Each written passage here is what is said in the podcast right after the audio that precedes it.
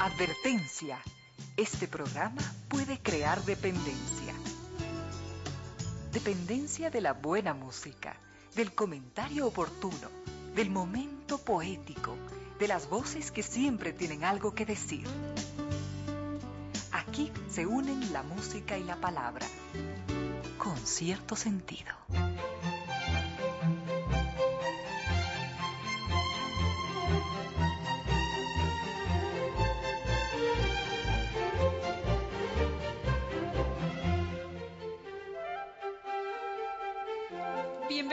Bienvenidas. Gracias por sintonizar Radio Suceso 101.7 FM.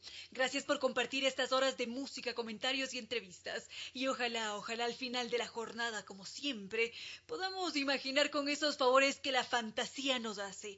Podamos imaginar que rendimos un real, justo y merecido homenaje a la inteligencia, a la sensibilidad, a la, sensibilidad, a la autoestima, a la confianza, a la alegría de vivir y siempre, siempre a las ganas de luchar de donde quiera que nos encontremos, a las ganas de luchar por una vida más digna en lo individual y lo colectivo. Y en esa tarea de cada tarde, de cada jornada, de manera generosa, inteligente, leal, nos acompañan ustedes con sus correos a las casillas ramiro díez arroba radiosucesos.net o reina díez arroba radiosucesos.net.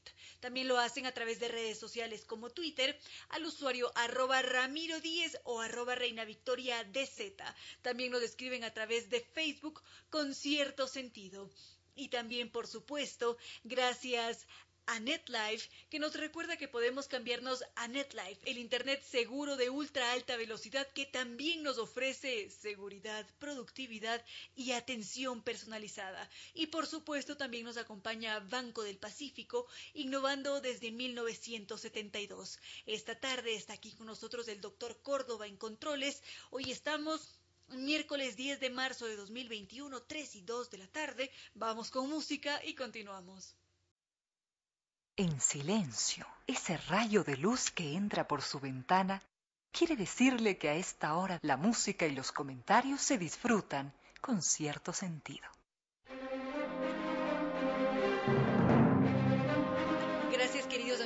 Estar en sintonía. Justamente nos escribía desde Medellín, Colombia, doña Mónica Cardona. Qué alegría saber que se encuentra aquí. Al mismo tiempo imagino que también está conectado Jorge Mario Vélez, también allá en Colombia. Nos escucha en cambio desde la UNAM en México, nuestro querido amigo Val, acá en Ecuador, por supuesto, ya están entrando esos mensajes que reportan su sintonía. Es un verdadero gusto, como siempre se los repito, cada tarde nos encanta poder compartir con ustedes, queridos amigos. Por acá quiero aprovechar para agradecer eh, estos detalles que nos han hecho llegar. Ustedes son muy generosos. Por acá, don León Padilla nos ha entregado esta publicación Dolarización 2020, Perspectivas y Alcances de una moneda extranjera en Ecuador. Lo estaremos leyendo en los días a venir. Muchas gracias al, al doctor León Padilla. Y acá hay una serie de libros que no tienen remitente, pero estoy enormemente agradecida. Uno de ellos sobre gatos, una libreta preciosa, por supuesto. Soñadores, cuatro genios que cambiaron la historia. Este es un libro espectacular que lo estaremos comentando más adelante y Grandes Mujeres, el poder oculto de National Geographic. Mil y un gracias por estas muestras enormes de generosidad, por estar queridos amigos, los estamos leyendo, revisando sus propuestas constantemente. Vamos con música y continuamos. Con cierto sentido.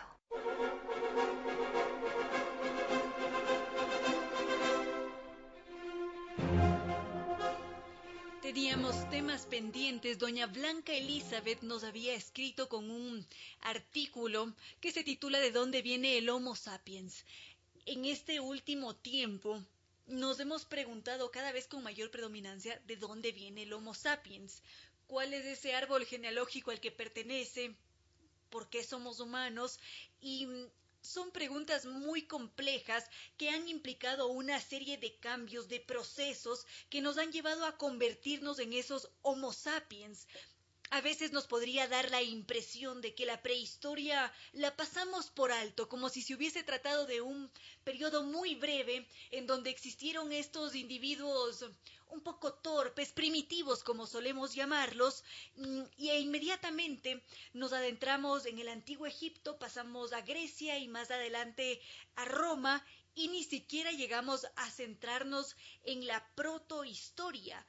Esto quiere decir que de alguna manera se ha producido una especie de desinterés durante algún tiempo sobre la, sobre la prehistoria, porque lo hemos visto justamente como un periodo atrasado, primitivo, como unos seres que no hacían otra cosa que cazar, intentar sobrevivir y golpear una que otra piedra para tener una herramienta cuando en realidad es todo lo contrario, es un momento importantísimo en nuestra historia evolutiva, porque sin todos esos golpecitos, nada, absolutamente nada de lo que conocemos habría sido posible. No hubiéramos conseguido la comodidad que tenemos ahora, no tendríamos todas estas herramientas digitales, no tendríamos la facilidad para comunicarnos los unos con los otros en diferentes partes del globo terráqueo.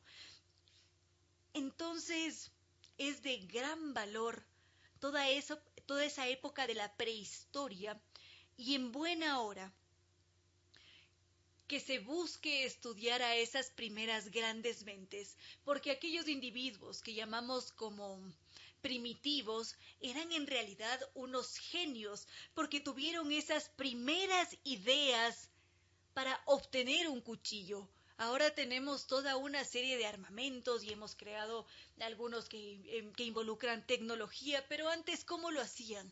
¿Cómo hacían para formar un arco y una flecha? Esas mentes eran brillantes. Y justamente este artículo que nos enviaba doña Blanca Elizabeth habla sobre los Homo sapiens, sobre esos secretos, misterios que están allí presentes y muchas veces necesitamos una aclaración en esta materia porque, como ya lo habíamos mencionado, ha existido esta tendencia a, dejarlo en un segundo plano cuando en realidad toda la magia del ser humano reside en esa prehistoria, en todo ese proceso evolutivo que es extraordinario. Así que enseguida continuamos haciendo más de un comentario sobre la evolución y sobre este artículo que de una forma muy linda nos ha compartido doña Blanca Elizabeth con cierto sentido.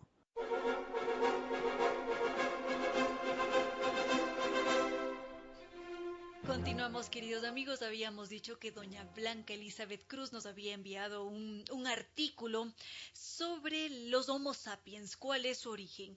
Y decíamos que de alguna manera podríamos llegar a sentir que se ha producido un desinterés por la prehistoria, por haberla visto durante buena parte de la historia como algo primitivo, como algo anticuado, cuando en realidad fueron esos antepasados primitivos los que fueron capaces de crear, de idear nuevos artefactos. Nosotros ahora lo hacemos, pero no de la misma forma, porque ahora tenemos varias herramientas que ya han sido desarrolladas con anterioridad por diferentes individuos y lo que hemos hecho ha sido perfeccionarlo, agarrar en algunas ocasiones cierto conocimiento que antes ya existía para continuar creando y fueron estos individuos primitivos los que sin conocimiento previo lograron crear esos utensilios, lograron organizarse para la casa, lograron desarrollar un lenguaje. Evidentemente todo esto acompañado de una serie de procesos que hicieron posible todo este desarrollo. Sin embargo, en, cuando pensamos en los Homo sapiens, en las teorías sobre el origen del Homo sapiens, nos vamos a dar cuenta que cada día y con mucha más fuerza se producen nuevas investigaciones, porque cada vez hay nuevos hallazgos en esta materia y en diferentes también.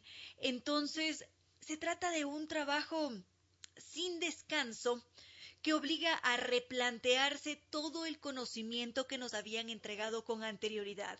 Y esto es algo verdaderamente magnífico, porque la historia tiene esa obligación de buscar nuevas interpretaciones, es esa misma historia la que nos lleva a repensar el pasado apoyado en ese nuevo conocimiento. Así que la historia de la prehistoria se reajusta cada día que pasa. Cada día con esos nuevos descubrimientos, con los nuevos artículos, con las nuevas preguntas que se generan, nos llevan a replantear y a reescribir nuestra historia basada en el conocimiento y también en la ciencia, por supuesto. Y mm, cuando realizamos estos nuevos planteamientos, estos representan un verdadero reto para nosotros, porque esto significa modificar todo lo que ya creíamos saber, todo lo que ya teníamos en mente y lo que creíamos firmemente, de repente sufre un cambio que nos puede costar un poco, pero es necesario. Y cuando estamos hablando de evolución, nos referimos a un viaje de cientos de miles de millones de años, un viaje extraordinario que por supuesto nos llevará su tiempo en tratar. Enseguida continuamos. Con cierto sentido.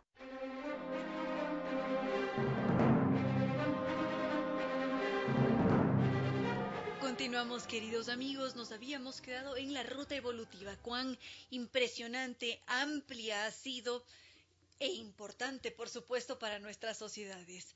Ahora, la evolución ha sido ampliamente criticada a lo largo de toda la historia siempre ha existido más de un detractor. Y bueno, esto lo encontramos con mucha coincidencia en diferentes campos, en el artístico, en el literario, en el evolutivo, en el científico, siempre ha habido alguien que está en contra. Pero en el caso de la evolución, hay varios que se han negado a considerar que la evolución es algo real y que han decidido mantener ciertas creencias presentes hasta la fecha porque, mm, bueno, esto es algo que viene desde la época medieval, desde el siglo V aproximadamente, cuando se creía que el ser humano era el centro del universo y que el ser humano era él mismo, es decir, que no había relación alguna con ningún otro animal, sino que simplemente existía el ser humano y nada más. Estas afirmaciones se mantuvieron de una forma muy marcada durante todo el medioevo y se negó cualquier parentesco con otros animales, aunque tiempo atrás ya se había hablado sobre esa similitud que se tenía con otras especies. Tendríamos que irnos hacia la antigua Grecia, cuando ya se, se preguntaban quiénes somos, por qué estamos aquí, ¿Qué es lo que tenemos que hacer en este mundo? ¿De dónde venimos? Y esto seguramente no se remonta únicamente a la antigua Grecia, sino mucho tiempo atrás. Pero tenemos noticia de la antigua Grecia, siglo V antes de nuestra era, cuando ya se defendía que nosotros éramos otra forma de animal, que los humanos habíamos evolucionado de formas más primitivas de animales, nos permitieron crear toda, de forma gradual toda esta variedad de grupos sociales complejos que mm, lograron desarrollar lenguaje o mm, tal vez ganadería. Y mm, en esa misma línea de pensamiento se mantuvo durante muchos años la humanidad hasta que finalmente no se sabe exactamente qué sucede en el medioevo, pero se produce este cambio radical en el pensamiento sobre nuestros orígenes, sobre diferentes materias también que nos hacen retroceder en todos esos avances que ya habíamos sufrido y esto hizo, esa fractura hizo que esta creencia se mantuviese durante siglos. Es más, en el año 1650 de nuestra era, en una ocasión hubo este individuo que intentó calcular de forma nanométrica y apoyado en las escrituras que el ser humano había nacido un 23 de octubre del año 4004. Esto antes de nuestra era. Y esto quería decir que el ser humano para aquel entonces, para el 1650, apenas tenía 6.000 años de existencia, cosa que encuentra contradicción con todo el recorrido evolutivo que nos dice que no tenemos en este mundo una presencia de mil años, sino de millones de años en, en, los que se han producido cambios evolutivos considerables que nos han permitido llegar a este punto actual. Entonces, era muy grave porque estas contradicciones existían y lo que hacían era irse en contra de las instituciones fuertes de, la, de todo el poder que regía en aquel entonces y mm, hubo que esperar algunos siglos, siquiera hasta la época renacentista, para romper con ese modelo de pensamiento que se había formado desde el siglo V de nuestra era. Enseguida continuamos con la evolución, queridos amigos con cierto sentido.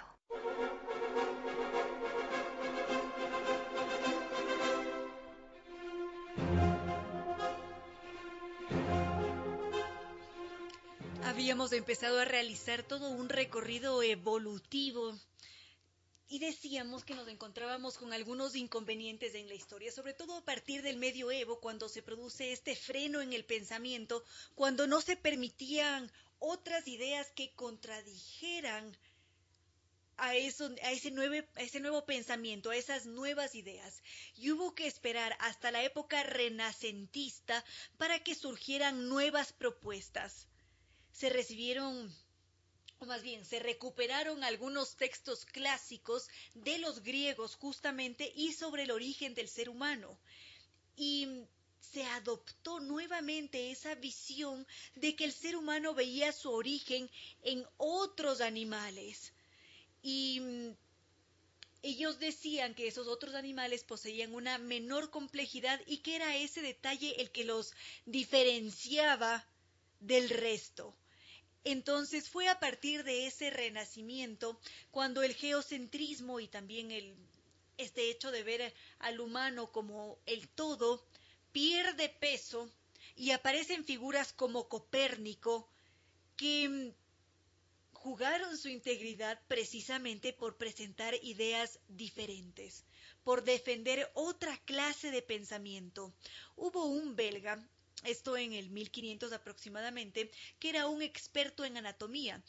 Este hombre llegó a comparar la estructura ósea de un chimpancé con la de un ser humano y esto lo hace en el 1500. Esta era una, idea definitivamente revolucionaria. Y ya cuando llegamos al siglo XVIII, se da este auge de la exploración, de, de explorar el conocimiento, de plantear nuevas ideas, que hizo que surgieran otras formas de pensamiento, claro que sí, pero al mismo tiempo surgían las críticas, porque se consideraba que estas nuevas formas de pensar, de relacionarse con el entorno, de hacer propuestas sobre el origen del ser humano, eran contradictorias y representaban un insulto para las creencias de la época, porque estaban muy apegados a sus instituciones y no había forma de refutar ese pensamiento, cuando en realidad había estas, otras personas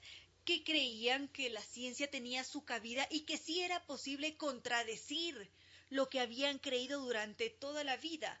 Uno de esos grandes hombres que hizo aportes a la, a la ciencia fue Erasmus Darwin, el abuelo de Charles Darwin, quien ya expresaba en sus investigaciones esta idea de que las especies probablemente siguieron un curso evolutivo y que en ese curso evolutivo también estaba presente el ser humano.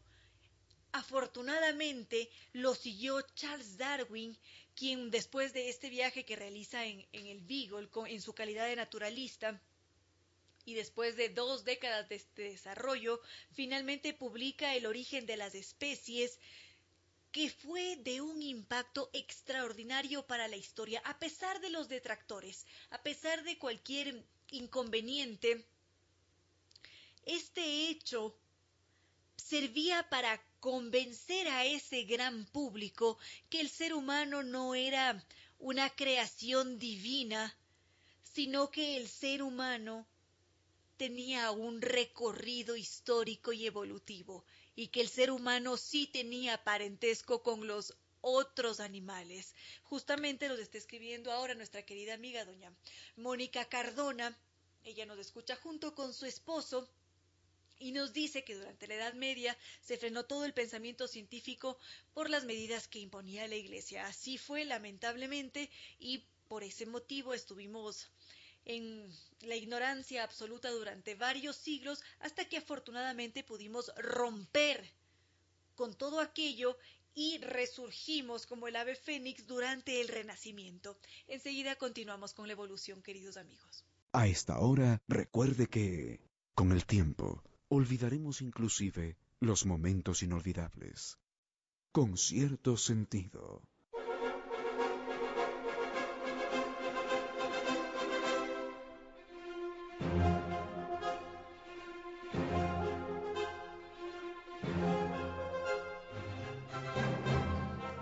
Mencionábamos a Darwin sobre la evolución y cómo él después de dos décadas llega a publicar y por presión el origen de las especies para que no se le adelantase su, su contemporáneo. Darwin tenía este amigo que era llamado su bulldog, el bulldog de Darwin. Era llamado así porque él defendía a capa y espada todo lo que decía Darwin. Era un defensor del evolucionismo y Hubo una ocasión cuando ellos presentaban el origen de las especies en el que mm, uno de los detractores acusa a este amigo de Darwin y le pregunta si es que el simio era por parte de la abuela o del abuelo. Y ante esto, él le responde que prefiere que sea cualquiera de las dos, el abuelo o la abuela, pero que en todo caso no sea una persona tan tosuda como él. Se producían unas peleas impresionantes justamente por este tema de la evolución y al mismo tiempo nos escribía un muy apreciado oyente de este espacio a decirnos que él cuenta con algunos compañeros de trabajo que muchas veces no están de acuerdo con la teoría de la evolución. Hemos visto cómo varios estudios la defienden, se mantienen y cuando pensamos en los primates, difícilmente podríamos decir que nosotros no somos primates si es que hay tantas coincidencias. Enseguida podríamos ver algo adicional. Con cierto sentido.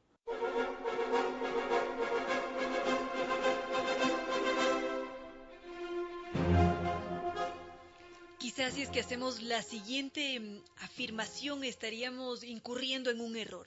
Si es que decimos que el hombre viene del mono, en sí esa frase es incorrecta, porque mm, los chimpancés y nosotros no tenemos exactamente un ancestro común, sino lo que tenemos es una ramificación en donde se encuentra ese ancestro y esa ramificación pertenece a un gran árbol evolutivo que ha tenido diferentes cursos, es decir, este árbol no posee un tronco, un único tronco, sino que los seres humanos están en una ramificación que ha seguido un curso evolutivo y tenemos otra ramificación distinta a la del ser humano en donde se sitúan los chimpancés, a quienes llamaríamos monos, ellos están en otra rama de ese árbol que no posee un tronco porque los monos no son nuestros padres ni nuestros abuelos,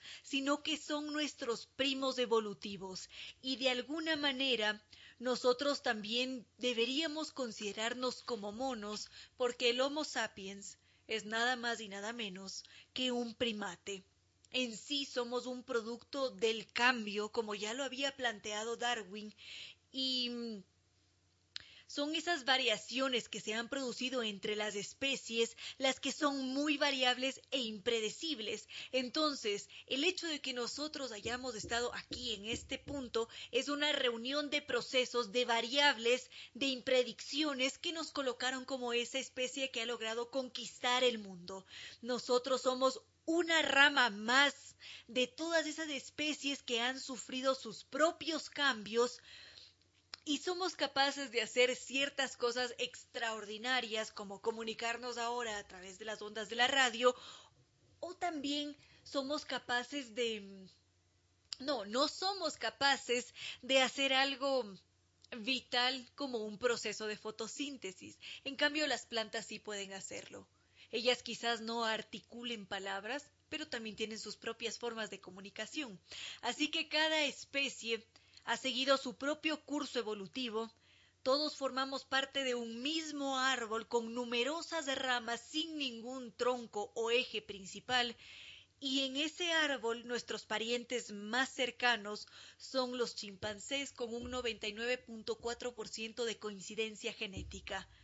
No por nada nos parecemos tanto. Y si es que a veces nos fijamos en esas recreaciones que se hacen de los diferentes de las diferentes especies de Homo, nos vamos a dar cuenta que hay una coincidencia en esa apariencia también. Ha sido este un recorrido larguísimo en la historia y lo que podríamos hacer, dado que son millones de años, sería ver esos cambios evolutivos en varios programas. Mientras tanto, queridos amigos, continuamos con otros temas. Con cierto sentido. A esta hora nuestros invitados son personajes que por alguna razón o sin razón alguna marcaron la historia. Todos los países del mundo sin duda tienen algunos personajes a los cuales les agradecen grandes momentos en la historia de cada nación. En Alemania, curiosamente, el personaje no es un personaje político, militar, ni héroe de guerra, ni nada parecido. Fue un religioso. Se llamó, todos lo conocemos, Martín Lutero. La pregunta es por qué Martín Lutero es tan grande y tan decisivo en la historia de Alemania. Estamos hablando de finales del siglo XV e inicios del siglo XVI. En Europa, como en el resto del mundo, las personas que sabían leer y escribir con fluidez eran una asombrosa minoría. Y en la Alemania del tiempo de Lutero, la mayoría de los libros que existían tenían carácter religioso. Pero no solo eso, sino que estaban escritos en latín. Esto los hacía aún más difíciles de acceso y solamente estaban limitados para muy pocas personas que sabían leer y escribir en aquella lengua culta. Martín Lutero entonces tomó la decisión más revolucionaria de todo su tiempo. Fue traducir la Biblia al lenguaje alemán que se hablaba en las calles, en los mercados. Y esto no solamente posibilitó la lectura de muchas personas, sino que motivó a muchas personas que no sabían leer y escribir, las motivó a aprender a leer para poder tener acceso a los libros religiosos. Fue algo verdaderamente extraordinario porque se desató una oleada de aprendices de lectores que luego accedieron, por supuesto, a otros libros. Y así se crearon generaciones y generaciones de lectores de libros. Mientras tanto, en el resto de Europa y en buena parte del mundo, los que sabían leer eran una minoría absolutamente insignificante. Alemania entonces tomó la delantera y llevó por delante una gran ventaja frente a otros pueblos del mundo.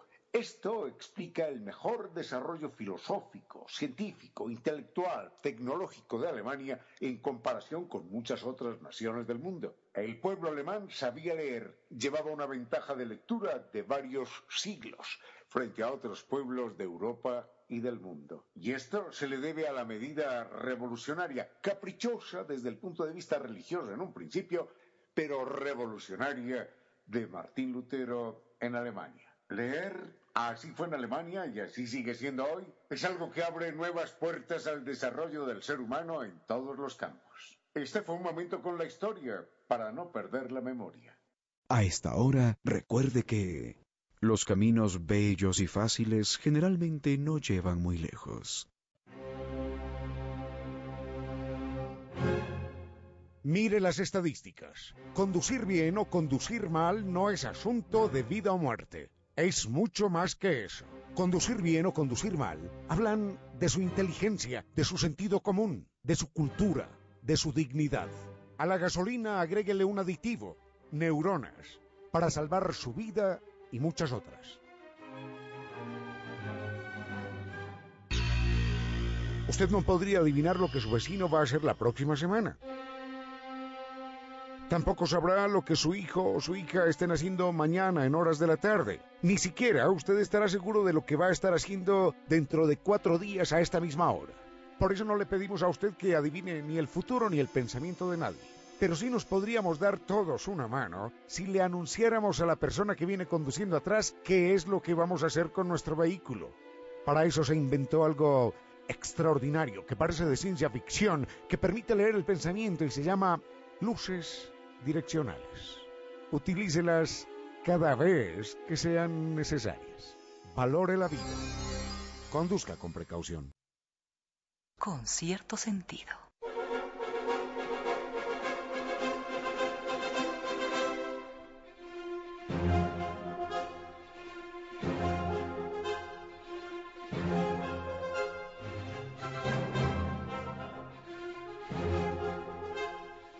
Queridos amigos, continuamos con otros temas que ustedes nos han propuesto. Justamente nos había escrito doña Yanela Vizcaíno. Ella nos preguntaba por una mujer que lo arriesgó absolutamente todo por liberar a otros. Esta mujer fue Harriet Tubman y podríamos conocer algo sobre su historia que lo había propuesto doña Yanela Vizcaíno. Enseguida continuamos. Con cierto sentido.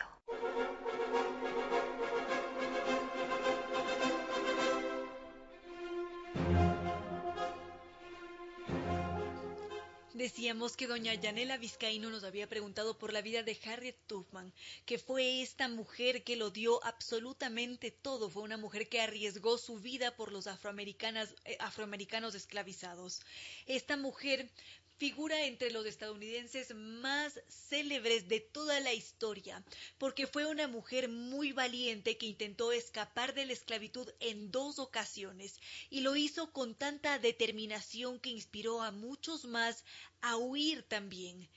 Esta mujer fue muy admirada por varios, por, por la por toda la labor que ella realizaba que en algunas ocasiones llegó a ser conocida como el general, porque ella trajo esperanza a esas nuevas generaciones que acababan de ser esclavizadas o que ya eran libres pero que tenían limitaciones en su vida. Harriet Tubman vivió una vida muy dura. Ella siempre estuvo rodeada por una crueldad sin igual, parecía que ella nunca iba a tener éxito en la vida, que siempre iba a estar oprimida. Pero la historia sucedió de una forma diferente y esta mujer llegó para marcar la historia. Enseguida continuamos. Con cierto sentido.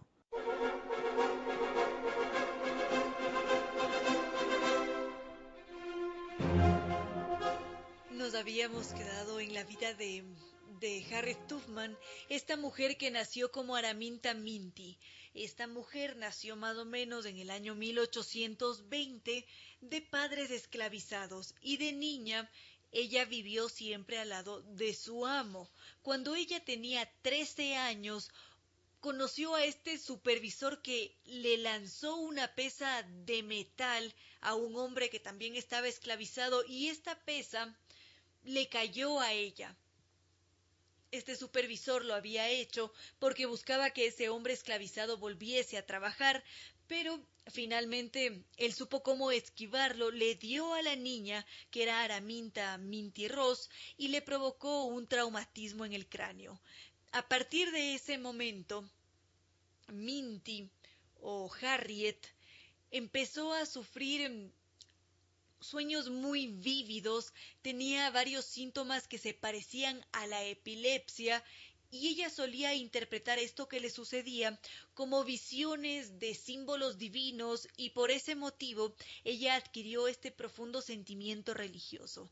Ya cuando ella fue una mujer joven llegó a casarse con John Tufman, de allí ella adoptó su nombre, Harriet Tufman, y mm, ella se había casado con un hombre libre, pero por todo, toda la historia familiar que ella poseía, no era suficiente como para ella convertirse en una mujer libre y tampoco el estatus del marido servía para cambiar esa condición de esclava. Entonces Harriet tenía que trabajar como una esclava, era una esclava, por este motivo no tenía varios derechos y podía ser vendida. A pesar de estar casada, ella podía ser vendida como una mercancía. Entonces, esto para ella era algo tremendo, constantemente vivía luchando con esa condición a la que estaba sometida. Y cuando su esposo fallece, ella decide huir, pero no quiso hacerlo sola, sino junto con toda su familia. Así que ella llamó a sus hermanos para huir en conjunto. Lamentablemente ese, ese plan que ellos tuvieron fracasó y los hermanos no se mostraban muy ávidos de realizar esta huida, así que mm, esta mujer, Harriet, decidió marcharse sola. Y cuando ella lo hace, lo hace mm, gracias a la ayuda de un ferrocarril subterráneo. Y una vez que ella descubre cómo liberarse, cómo huir, decide que es necesario que otros individuos sean rescatados de su situación. Entonces ella lo que hacía era proporcionar información a otros esclavos para ayudarlos también en su lucha para liberarse de esas cadenas y ella lo hacía armada con un revólver y con el convencimiento de que era posible perseguir y conseguir la libertad. Ella llegó a conducir siquiera a setenta esclavos hacia esa libertad. Y esta mujer era analfabeta, carecía de una formación oficial, sin embargo, ella utilizó toda su experiencia en la esclavitud para poder apoyar a esa causa que buscaba erradicar, desaparecer esa injusta esclavitud. Y para esto, ella se valió de las amistades, trabó amistad con varios intelectuales, tanto blancos como negros, y así aprovechó esos vínculos para conseguir un apoyo para su causa. Esta mujer es recordada justamente por estos detalles, también porque ella ejerció como maquinista de este ferrocarril subterráneo, y fue así como ella ayudó a varios esclavos a partir a otros campamentos o simplemente para conseguir su libertad. Por ese motivo es importante recordar a Harriet Tubman, quien siempre fue una mujer muy activa que también luchó por el sufragio femenino y defendió a todos los afroamericanos libres. Hasta allí lo que podríamos contar sobre Harriet Tubman. A esta hora, recuerde que cuanto más se aproxima la aurora, más oscura es la noche.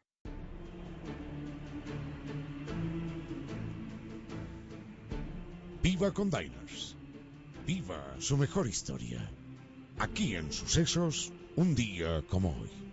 Con el auspicio de Diners Club, tu mundo sin límites. Un día como hoy, un hombre alto, delgado, de tez clara y cabellos negros, de estilo serio y concentrado, estaba marcando la historia. Llevaba varios años investigando todo lo relacionado con la expresión oral y con la acústica, y quería inventar un aparato para solucionar los problemas de comunicación de los sordomudos. Al final, terminó creando un equipo que nos ayudara a todos y que sirviera para acortar las distancias, no para alargar las conversaciones. Y lo llamó teléfono. Lo más curioso es que las primeras palabras pronunciadas por teléfono por el señor Bell a su ayudante llamado Watson fueron: Mr. Watson, please come here. I need to say something to you. Por favor, señor Watson, venga, que necesito decirle algo.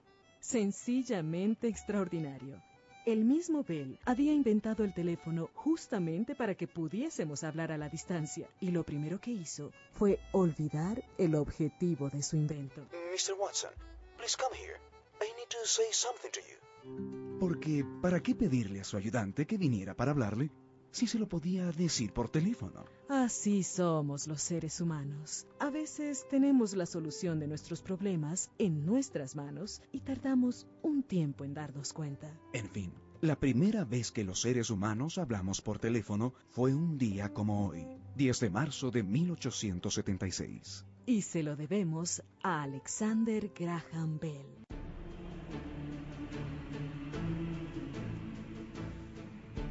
Viva con Diners. Viva su mejor historia.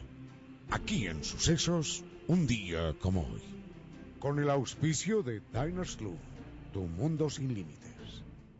Con cierto sentido.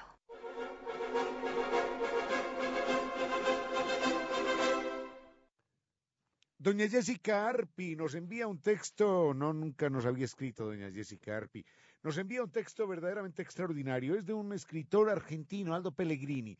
Aldo Pellegrini es un escritor, crítico de arte, ensayista, poeta mm, argentino, por allá de principios eh, del siglo XX y, y creo que está entre nosotros por allá hasta los años 70 o algo así. Es un tipo verdaderamente brillante, verdaderamente extraordinario, un fuera de serie. Y bastaría esta frase de Aldo Pellegrini, escrita yo no sé en qué año, pero puede ser de los años 50 o 60 y si muy tarde de los años 70, es una frase escrita en esa época que tiene plena vigencia hoy, y no solo plena vigencia, sino aún mucho, mucho más vigencia. De alguna manera, lo que Aldo Pellegrini dice acá nos recuerda ese famoso tango de Santos Discépolo, eh, Cambalache, ojalá lo tuviéramos para compartirlo, ojalá, ojalá. En todo caso, la frase de Aldo Pellegrini, que nos eh, envía esta muy apreciada oyente, doña Jessica Arpi, dice lo siguiente, escuchen esto, qué dureza. Nuestra sociedad moderna es la organización del gran fraude, enarbolando las banderas de la libertad y del amor, de iguales derechos para todos. Esta sociedad pisotea la libertad, pisotea la justicia, excluye el amor verdadero. Esta sociedad, dice Aldo Pellegrini, utiliza los avances del progreso, de la tecnología, con el pretexto de mejorar la condición humana. Y todo lo que hace es reducir al ser humano a su condición más inhumana. Eso lo dice Aldo Pellegrini, yo no sé en qué año, pero pueden ser los años 50 o los años 60 o 70, porque es un, un verdadero, un verdadero observador de su tiempo, y ese observador tiene también dotes de profeta, porque lo que dice acá se cumple perfectamente en los tiempos que corremos. Vale la pena leerla otra vez, porque es durísima. ¿eh? Dice, nuestra sociedad moderna es la organización del gran fraude, enarbolando las, las banderas de la libertad y el amor, de igualdad de derechos para todos, pisotea la libertad, pisotea la justicia, excluye el amor verdadero y utiliza los avances del progreso, de la tecnología, con el pretexto de mejorar la condición humana. Y lo que logra es reducir al ser humano a la condición más inhumana. Aldo Pellegrini, como para que nos deje pensando. Con cierto sentido.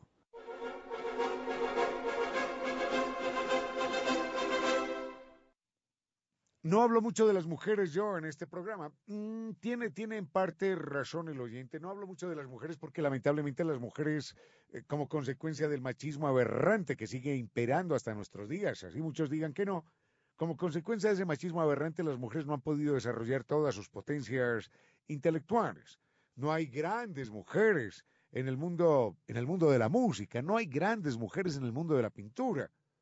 Sí ha habido algunas por allí, pero, pero no puede uno señalar que haya habido así una constelación extraordinaria de mujeres en el mundo de la pintura o de la música o de la ciencia, como, como sí han existido los hombres. Pero esto no es porque las mujeres estén menos capacitadas para estos, para estos trabajos del pensamiento, sino porque simplemente nosotros, machos pitecantrópicos, hemos excluido, las hemos excluido. Mm, y me preguntan por una mujer ecuatoriana, ella es yo creo que ella es cuencana realmente. No, no es lojana, yo creo que ella es cuencana. Es, seguro que es cuencana, es Dolores Vintimilla de Galindo. Que cuente algo de la historia. Sí, voy a contar algo de esta, de esta mujer que, ah caramba, que deja siempre un recuerdo intenso en la memoria. Con cierto sentido.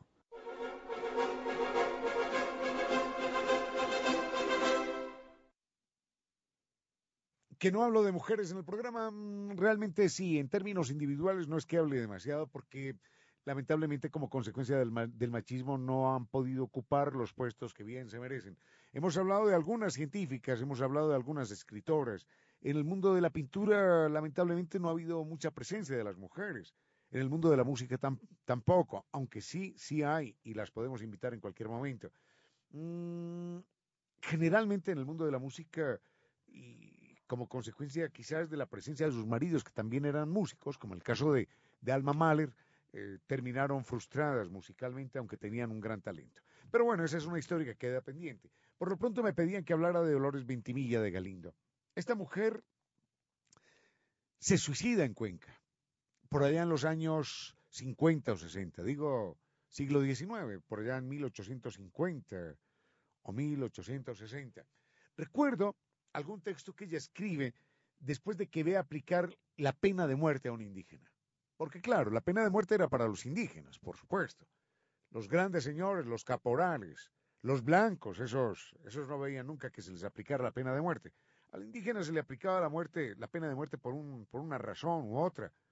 En todo caso, aquí, aquí arranca un drama terrible que es un elemento que termina por coadyuvar a, esa decisión fatal de Dolores Ventimilla de Galindo. Y es que ella públicamente, en esa cuenca retardataria cavernícola conservadora del siglo XIX, ella públicamente se manifiesta contra la pena de muerte en una sociedad en la que los poderes, hablo del poder político, del poder económico, del poder religioso, los poderes apoyaban y aupaban la aplicación de la pena de muerte. Entonces ella decía en algún texto, decía, yo con lo único que sueño en este momento es que pronto en nuestro país tengamos una generación más civilizada, más humanitaria, que se avergüence de la pena de muerte. Bueno, eso decía Dolores Ventimilla de Galindo. Y esto le significó un problema que, entre otras cosas, que entre otras cosas, la llevó al suicidio. Con cierto sentido.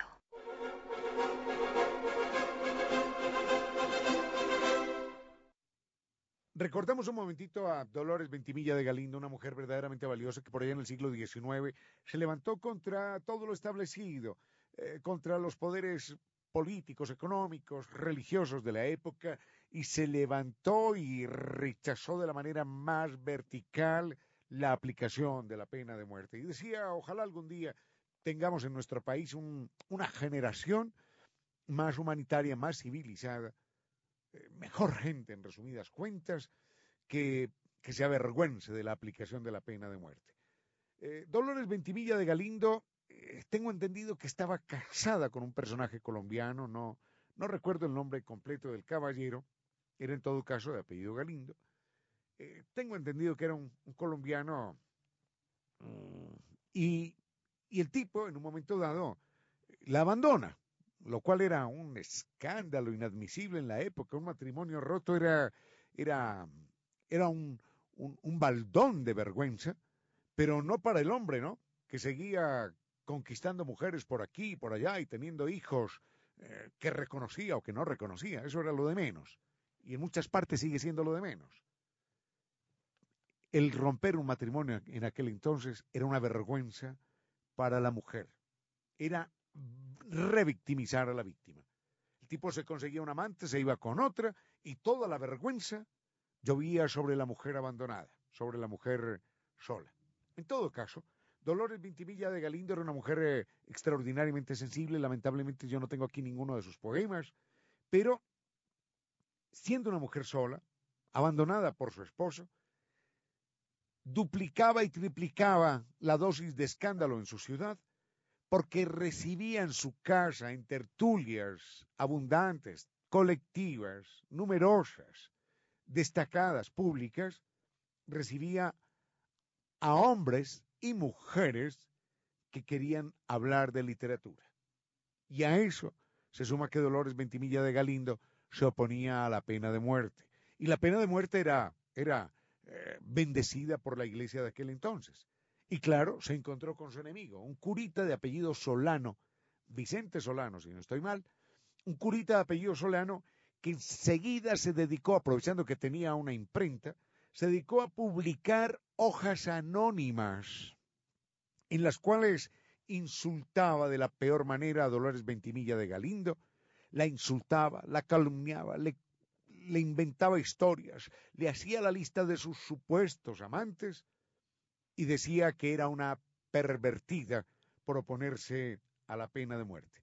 Así que la calumnió desde el principio hasta el final y Dolores Ventimilla de Galindo eh, sometida a tantas presiones por parte de aquel curita solano y por parte de toda la sociedad que seguía las infamias del curita solano, Dolores Ventimilla de Galindo terminó suicidándose. No tengo lamentablemente ningún poema, ningún texto de ella en este instante, pero en algún momento lo podemos compartir. A esta hora, recuerde que cuando una puerta se cierra, otra se abre.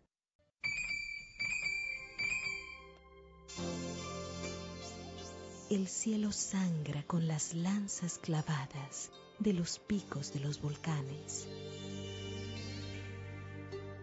En pocas palabras, la poesía dijo,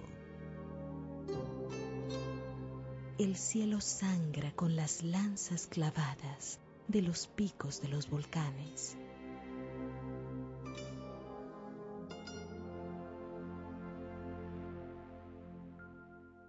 Con cierto sentido.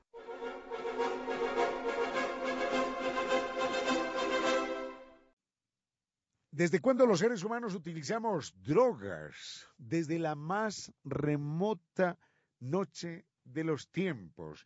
Se han encontrado, se han encontrado en tumbas de hombre de Neandertal. Recordemos que el hombre de Neandertal era un eh, tío abuelo nuestro mm, que, que enterraba, que enterraba a sus congéneres, los enterraba hace 80.000 años.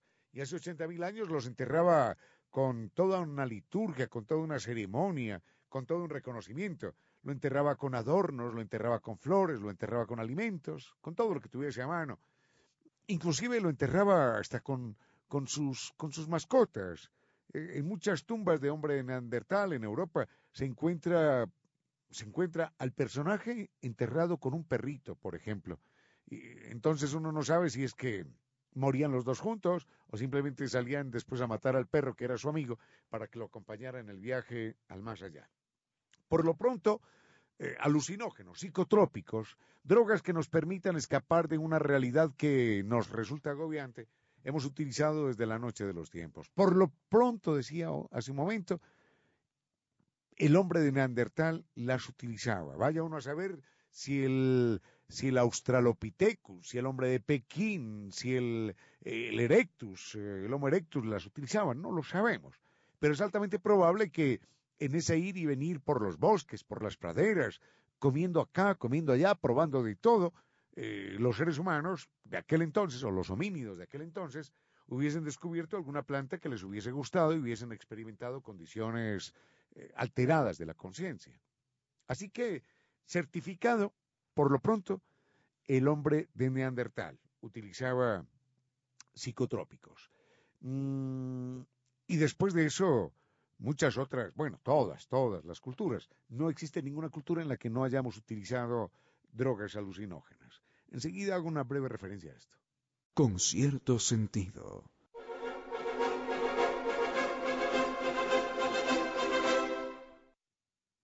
Intentemos darle una miradita rápida, rápida al uso de alucinógenos, al uso de sustancias que producen estados alterados de la conciencia. Eh, señalábamos hace un momento que el hombre de Neandertal, ese tío abuelo nuestro, utilizaba psicotrópicos. Y ya en una época que pudiésemos llamar moderna, aunque hace, estamos hablando de hace 2500 años, si miramos en la escala humana, 2500 años es ayer nada más.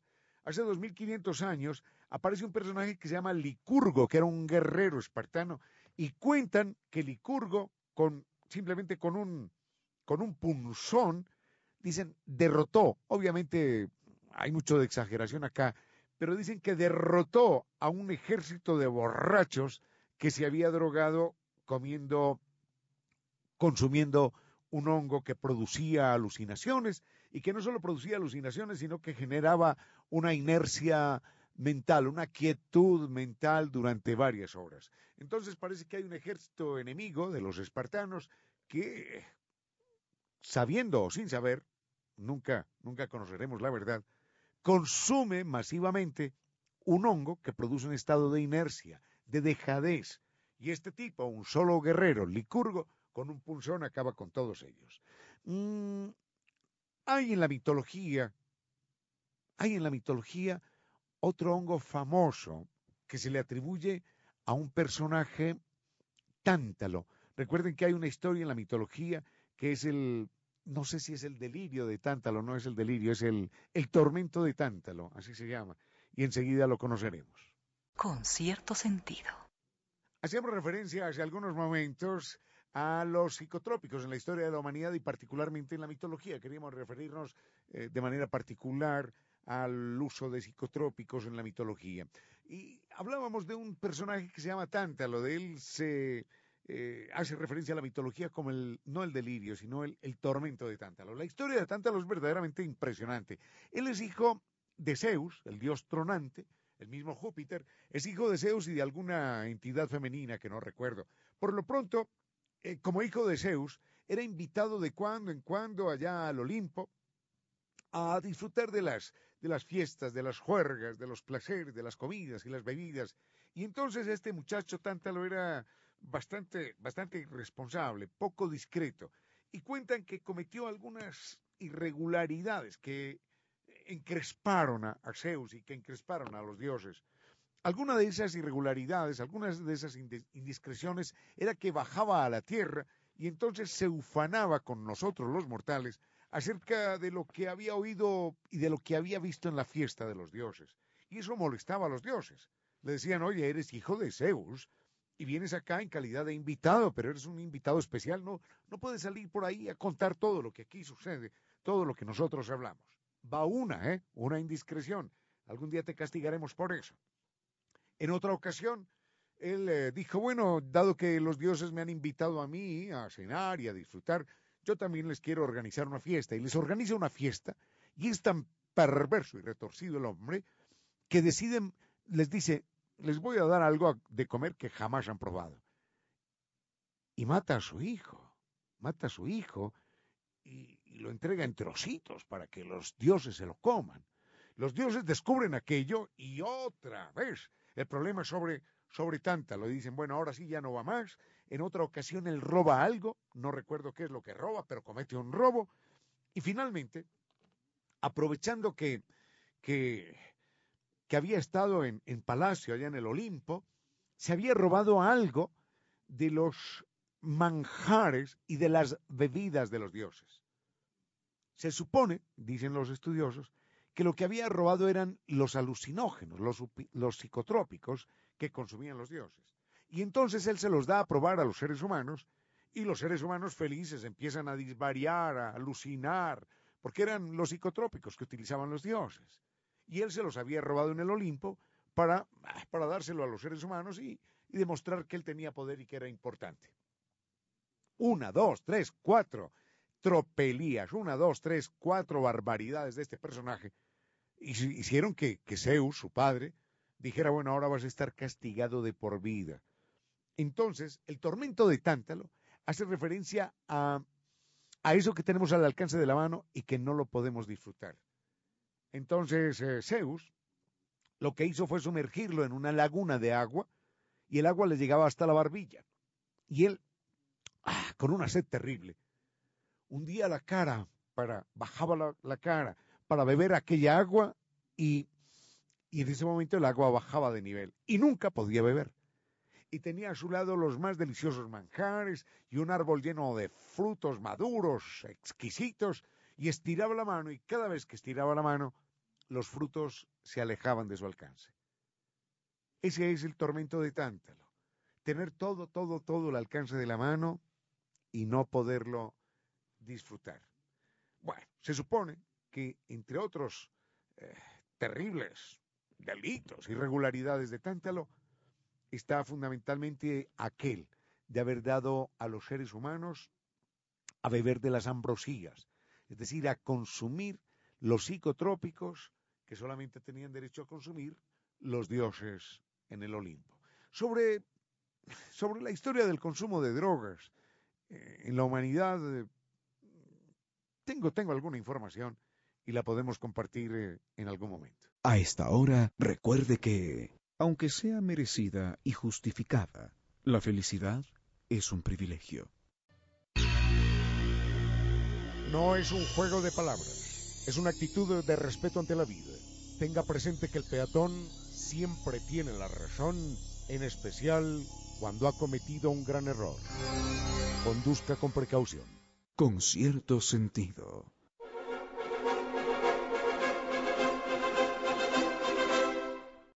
Tiene que existir alguna luz entre la noche más espesa, algún país desconocido donde no exista la tristeza. Esa luz, ese país, está dentro de usted. Gracias por compartir con cierto sentido. Amigos, con toda certeza todos vamos a coincidir en que en este mundo, en este planeta Tierra tan magnífico, hay ciertos sitios que poseen tesoros naturales. Están allí en Colombia, están en sitios como Bolivia, están en el Asia y por supuesto están también aquí en el Ecuador. Y entre esos tesoros naturales que guardamos aquí en el Ecuador están las Islas Galápagos. Esas Islas Galápagos poseen una reserva marina que es la segunda más grande del mundo, es considerada como un patrimonio natural de la humanidad y esa reserva marina de las Galápagos es de vital importancia no solamente para el Ecuador, sino para el mundo entero. La conservación de todas las especies que allí habitan gracias a las condiciones geográficas de ese espacio magnífico son de vital importancia para mantenernos bien. Recordemos que los ecosistemas son un equilibrio y muchas veces, lamentablemente, como seres humanos, lo que hacemos es lastimar esos ecosistemas, lastimar esa reserva marina del Ecuador que es de vital importancia porque se produce una sobreexplotación, porque está allí presente la pesca ilegal, porque las grandes empresas contaminan, porque se llena de combustibles, de residuos, en fin.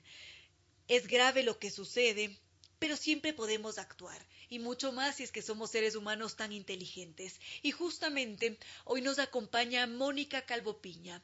Ella es bióloga marina de la Universidad Nacional de Costa Rica con una maestría en conservación y desarrollo sostenible de la Universidad de Edimburgo. También posee estudios de la Universidad de Tasmania en manejo y conservación y es una de las voceras de la iniciativa ciudadana Más Galápagos. Bienvenida a este espacio, doctora Calvopiña. Muy buenas tardes, gracias por la invitación y por permitirme compartir este espacio eh, con los eh, radioescuchas y hablar, como usted dice, de este lugar tan especial eh, que tenemos los ecuatorianos que debemos cuidar como una joya. Y hoy eh, celebramos justamente el 10 de marzo este, la conmemoración del descubrimiento de estas Islas Galápagos. El 10 de marzo de 1535 fueron descubiertas y es un legado que tenemos los ecuatorianos que debemos cuidar. Por supuesto que sí, y en 2001 fue incluido en la lista de patrimonios naturales de la humanidad porque se reconoció ese valor ecológico, cultural que poseen estas islas y además nos recuerda cuán importante es conservarlas. Hace un tiempo atrás justamente nos habíamos centrado en cómo están sufriendo las islas, cómo este paraíso está en riesgo y en buena medida esto se ha dado a causa de la presencia humana en las islas. Sí, de acuerdo como usted menciona, las Islas Galápagos eh, en los últimos años eh, tienen mucha presión. Eh, como sabe, las actividades humanas pueden causar, si no se las hace en una forma sostenible, pueden causar una presión en donde los ecosistemas sufren y por eso se tienen que tomar acciones. Actualmente las Islas Galápagos tienen presiones eh, como la pesca ilegal que usted mencionó, que es una pesca que no está regulada, que, hace mucho daño porque no sigue regulaciones. Tenemos eh, la pesca que sí es legal y es regulada, pero también se hace en una escala en que no permite que esos ecosistemas se recuperen y que a largo plazo sea sostenible. También tenemos un problema de contaminación marina que no solo causa este, lo que pasa aquí dentro de las islas, sino que nos llega contaminación marina por las corrientes de muchos lugares, de las flotas pesqueras industriales grandes, chinas y de muchos países más. Y también nos llega de la costa de otros países la contaminación acá Galápagos, ¿no? Y otro tema también que nos afecta, que es el cambio climático, que es una cosa ya global, que sabemos que va a afectar a todo el mundo y tenemos que estar preparados para eso, haciendo medidas sostenibles que nos ayuden a paliar en gran medida este cambio climático que ya se está dando.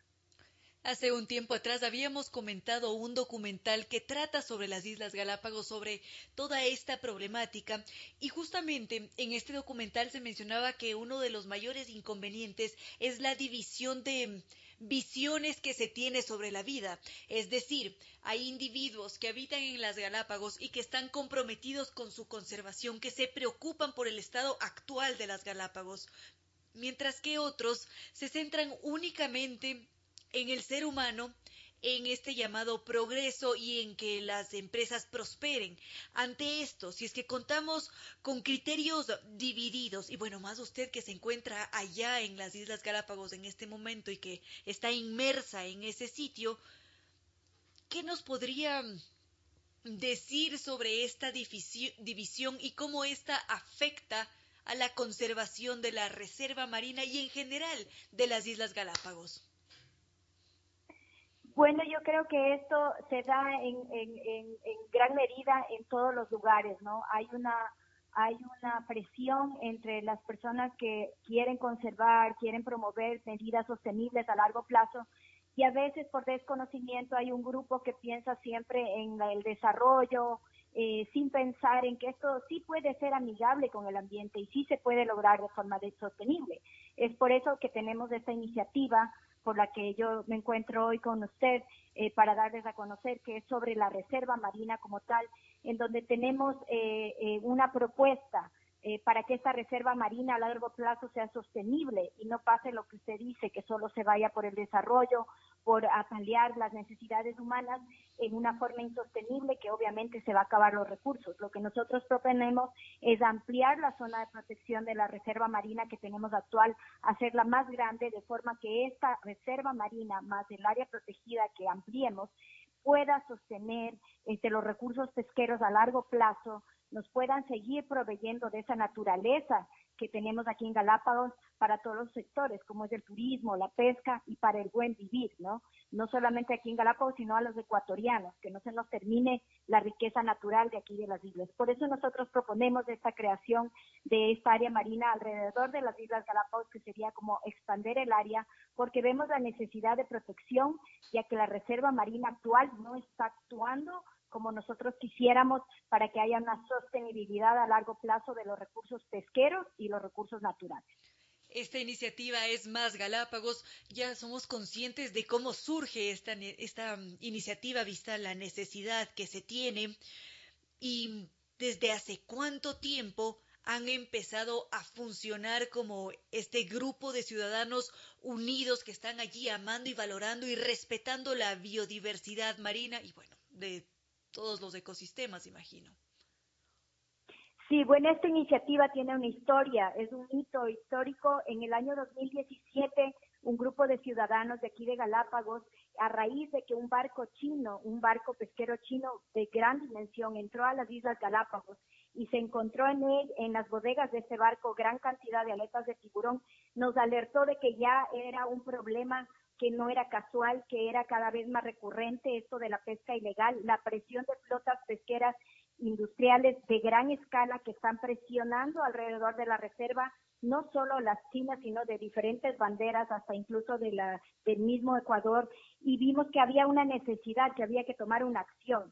A partir del 2017, este colectivo se ha unido con muchas organizaciones, no solamente de aquí de Galápagos, sino del Ecuador continental, del mundo, y alrededor de 160 organizaciones ya conformamos este colectivo y este grupo de organizaciones que pedimos este, este proyecto al gobierno del Ecuador de ampliar esta zona de protección porque vemos que es una necesidad, porque vemos que debemos hacerlo si queremos conservar el Galápagos que todos conocemos. Vemos que a largo plazo no se va a mantener si no tomamos acciones. Muchas especies emblemáticas como los tiburones, las tortugas marinas, las rayas, que son conocidas por su majestuosidad y por unicidad, están en listas rojas. Eso quiere decir que la densidad o la cantidad de estos individuos ha disminuido en gran cantidad debido a la presión de la pesca ilegal y a veces también porque se usan artes de pesca que no son muy amigables con la naturaleza, lo que ha causado que estas especies se vean amenazadas. Nosotros creemos que con esta propuesta, obviamente, vamos a solucionar eso, pero además de eso vamos a hacer que la pesca sea sostenible a largo plazo.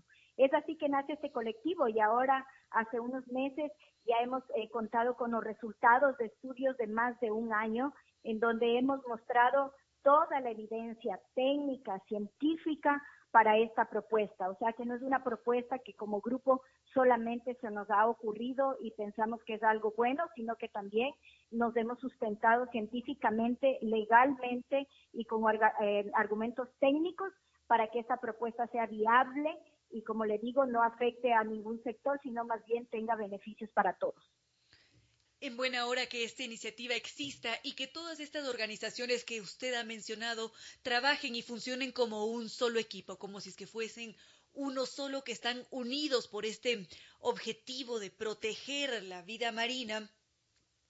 Y Ahora usted nos mencionaba que ya cuentan con algunos resultados, pero ¿cuáles han sido esas acciones concretas que se han desarrollado hasta ahora para la protección de la Reserva Marina de Galápagos? Bueno, en esta propuesta nosotros lo que estamos pidiendo es al gobierno del Ecuador ampliación de la Reserva Marina en base a estudios de diferentes especies marinas, las que encontramos que, están amenazadas actualmente por diferentes causas.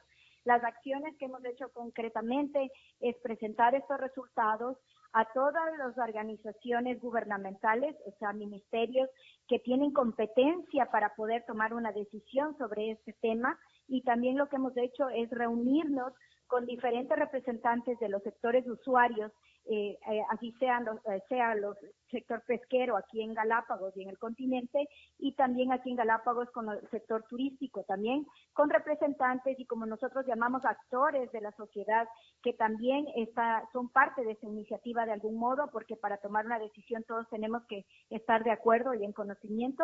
Entonces, al momento nosotros nos encontramos en esa fase de difusión, de compartir toda la información para poder aunar los esfuerzos entre todos. Adicional a esto, imagino que como no ciudadanos de las Galápagos también podemos actuar, es decir, aquí en continente o quienes nos están escuchando ahora en Medellín, Bolivia, México, también pueden sumar sus esfuerzos para buscar la protección de esta reserva marina que no solamente beneficia al Ecuador, sino al mundo entero. Claro que sí, nosotros tenemos mucho apoyo, como le mencioné, también del Ecuador continental y también de todo el continente americano, muchas organizaciones que se han unido, porque cuando se trata de conservación de océanos, sabemos que no solamente conservar un pedazo de mar no beneficia solamente el lugar donde nos encontremos, sino es un beneficio a gran escala, es un beneficio mundial. Por eso es que hay una iniciativa a nivel global en donde se promueve que se conserve alrededor del 30% de los océanos para el 2030. Eh, Ecuador se ha unido a estas iniciativas, pero eh, nosotros al momento eh, con la Reserva Marina como está protegida, que cuando fue creada fue la segunda más grande del mundo, ahora ya no, ni siquiera está dentro de las 10 más grandes del mundo, porque muchas reservas marinas nuevas grandes se están creando alrededor del mundo por la necesidad de proteger los océanos. Y en ese punto nosotros como Ecuador nos estamos quedando ya cortos, porque sí, cuando se creó la Reserva Marina hace 20 años era la segunda más grande del mundo, pero ahora ya no lo es. Y creo que por eso también tenemos que tomar acciones, porque la conservación tiene que ser innovadora, las decisiones tienen que cambiar con el tiempo y la presión para que sean efectivas. Esto querría decir que estamos contra el tiempo y que es esta clase de iniciativas y también contenidos los que deberían viralizarse, porque si es que lo sabemos, si es que somos conscientes de cómo han reducido nuestros ecosistemas, de cómo se produce pesca ilegal allá en las Galápagos y cómo a veces se utilizan tiburones para mantener nadando a otros pececitos en las grandes embarcaciones que viajan hasta el Asia para que los peces no pierdan su sabor, podríamos frenarlo de alguna manera, porque es esa conciencia la que nos lleva a actuar. De acuerdo, yo creo que está en nuestras manos tomar acciones y como usted dice es contra el tiempo, porque eh, ya hay información científica, nos basamos no en especulaciones, sino en datos reales que nos indican que en el tema de los océanos hay que tomar las decisiones prontas, porque obviamente de eso también depende nuestra seguridad alimentaria para que podamos tener una pesca sostenible a largo plazo y que esto no dure solo para la generación actual ni la siguiente, sino para nuestros nietos, para los nietos de los nietos. Esa es la idea, que tengamos Galápagos para más tiempo, ¿no? Esperamos que así sea y no sé si es que es posible que ahora nos diga ¿Qué hacemos para contactarnos con ustedes en caso de querer formar parte de, un, de su iniciativa Más Galápagos de una forma mucho más activa? Claro que sí, nosotros estamos eh, felices de contar con más apoyo de todos los sectores de la comunidad y también de, todo el Ecuador, obviamente, porque Galápagos es de todos nosotros los ecuatorianos. Eh, tenemos eh, páginas como Más Galápagos, tenemos una página web que puede ser encontrada y también tenemos en redes sociales, en Facebook, en Twitter, en Instagram, nos pueden encontrar como Más Galápagos y hay muchos colectivos ciudadanos, muchos grupos de la sociedad, no solo de aquí, de Galápagos, como mencioné, de todo lado, uniéndose, compartiendo y apoyando. Así que todo el mundo está bienvenido eh, para unirse a esta iniciativa que yo creo que como ecuatorianos nos debería eh, proporcionar mucho orgullo y empoderamiento, ¿no? Para lograr ese objetivo. Por supuesto que sí, porque son estas iniciativas las que hacen falta, porque son varias las razones. Es más, ¿por qué no nos menciona esas razones por las cuales son importantes las reservas marinas? ¿Por qué esos recursos que están allí deben ser protegidos? Sí, como usted menciona, las reservas marinas es algo súper importante. Es como tener un semillero. Usted protege un pedazo de un lugar y ahí se cría eh, muchos animales con mucha productividad, protegidos, y después de ese semillero dispersa lo que tiene en ese lugar hacia el resto eh, del espacio. Es así que, por ejemplo, una reserva marina hace que haya mucha productividad de peces, de los atunes que van a ser luego pescados y de otros peces que se comercializan y ellos vayan luego a repoblar las zonas donde se pesca. Esa es la función principal de una reserva marina, si es que está bien diseñada, bien manejada, y eso es lo que ha cumplido la Reserva Marina de Galápagos y lo ha hecho de una forma exitosa, pero ahora vemos que su tamaño ya no es suficiente para la presión pesquera actual ni para las otras presiones que tenemos. Por eso este, se ha hecho estudios y se visualiza que esta Reserva Marina tiene que incrementarse para seguir cumpliendo ese papel. Esperemos, nos vamos aquí a mantener positivos y esperamos que sí cumplamos con este objetivo, que más Galápagos siga creciendo y en todos los sentidos, que se haga una iniciativa mucho más fuerte, que reciba ese apoyo y que al mismo tiempo esa reserva marina también crezca. Agradecemos su presencia en este espacio, doctora Calvo Piña. Muchísimas gracias por el espacio, por permitirme compartir esto y les invito a todos los radioescuchas que nos apoyen en esta campaña, en este proyecto eh, para beneficio de todos los ecuatorianos. Este siempre será con cierto sentido. Amigos, hemos llegado ya al final de este programa de miércoles 10 de, iba a decir de agosto, miércoles 10 de marzo de 2021. Son las seis de la tarde. Se nos han quedado algunos temas pendientes que ya los estaremos tratando mañana y a lo largo de lo que queda de la semana. Muchas gracias por haberse conectado desde los diferentes puntos del globo terráqueo. Gracias por escribirnos. A quienes no han podido hacerlo, sabemos que ya va a llegar ese momento en el que finalmente vamos a poder comunicarnos. Muchas gracias también a quienes se están integrando y a quienes nos escriben por primera vez, también muchas gracias. Gracias al doctor Córdoba en Controles, que como siempre nos deleita con una excelente selección musical, muy variada, muy, muy agradable, así que siempre muchas gracias. Y recuerden que pueden escribirnos a nuestros correos electrónicos con sus comentarios, sugerencias.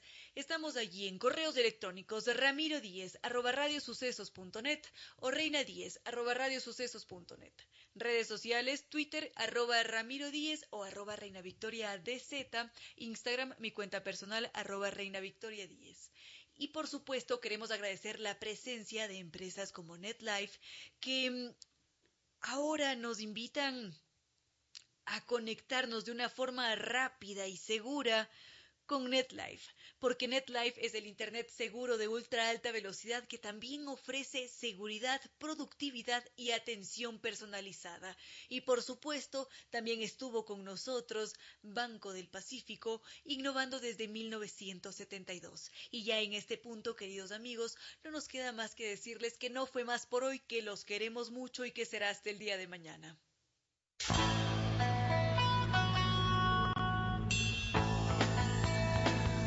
Como dicen, es cierto que en la vida no hay casualidades. Piense, ¿por qué escuchó usted este programa?